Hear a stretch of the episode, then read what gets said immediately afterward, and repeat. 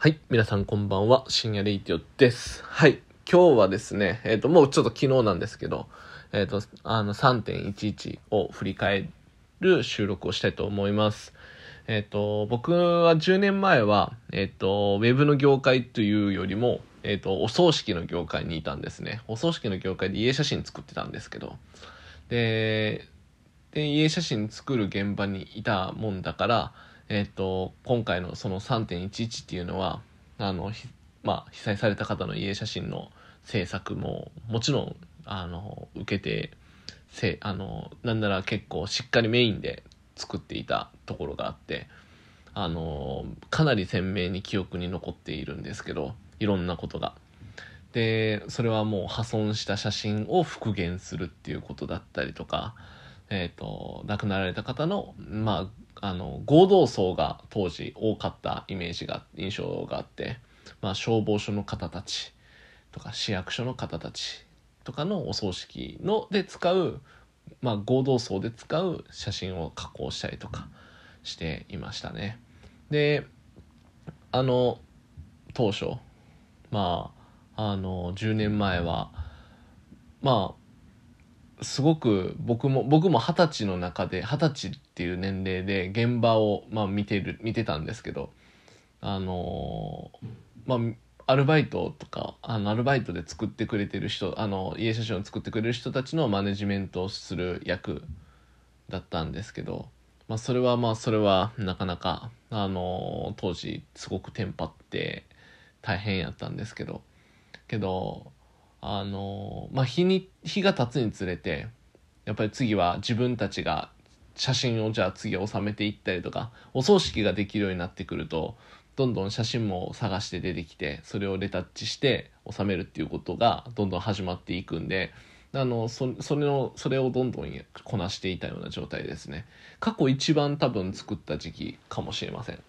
なんかあのーやっぱりすごくすごい枚数家写真を作って収めさせていただいたような気がしますね。はい。で一番まあこれはもしかしたら多少不謹慎な話になるかもしれないんですけど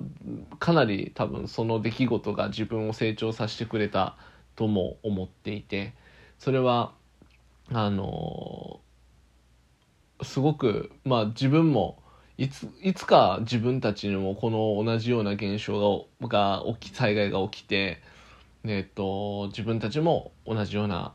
被災をするかもしれないって考えたらやはり防災は必ずした方がいいって思いますし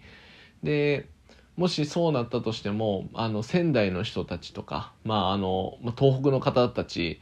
今回被災されていましたけどされてすごく亡くなられた方もいらっしゃいますけどみんなすごい前向きで、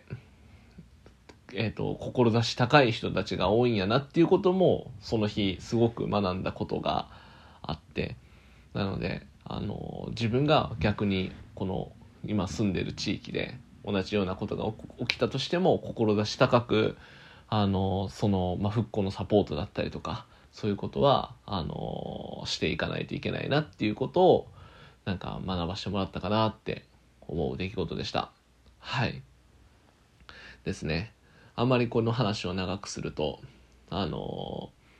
うん、あんまりこう喋る内容がどんどんどんどんこう、すごいディープなものになってしまうんで、この辺りにしたいと思います。はい。ま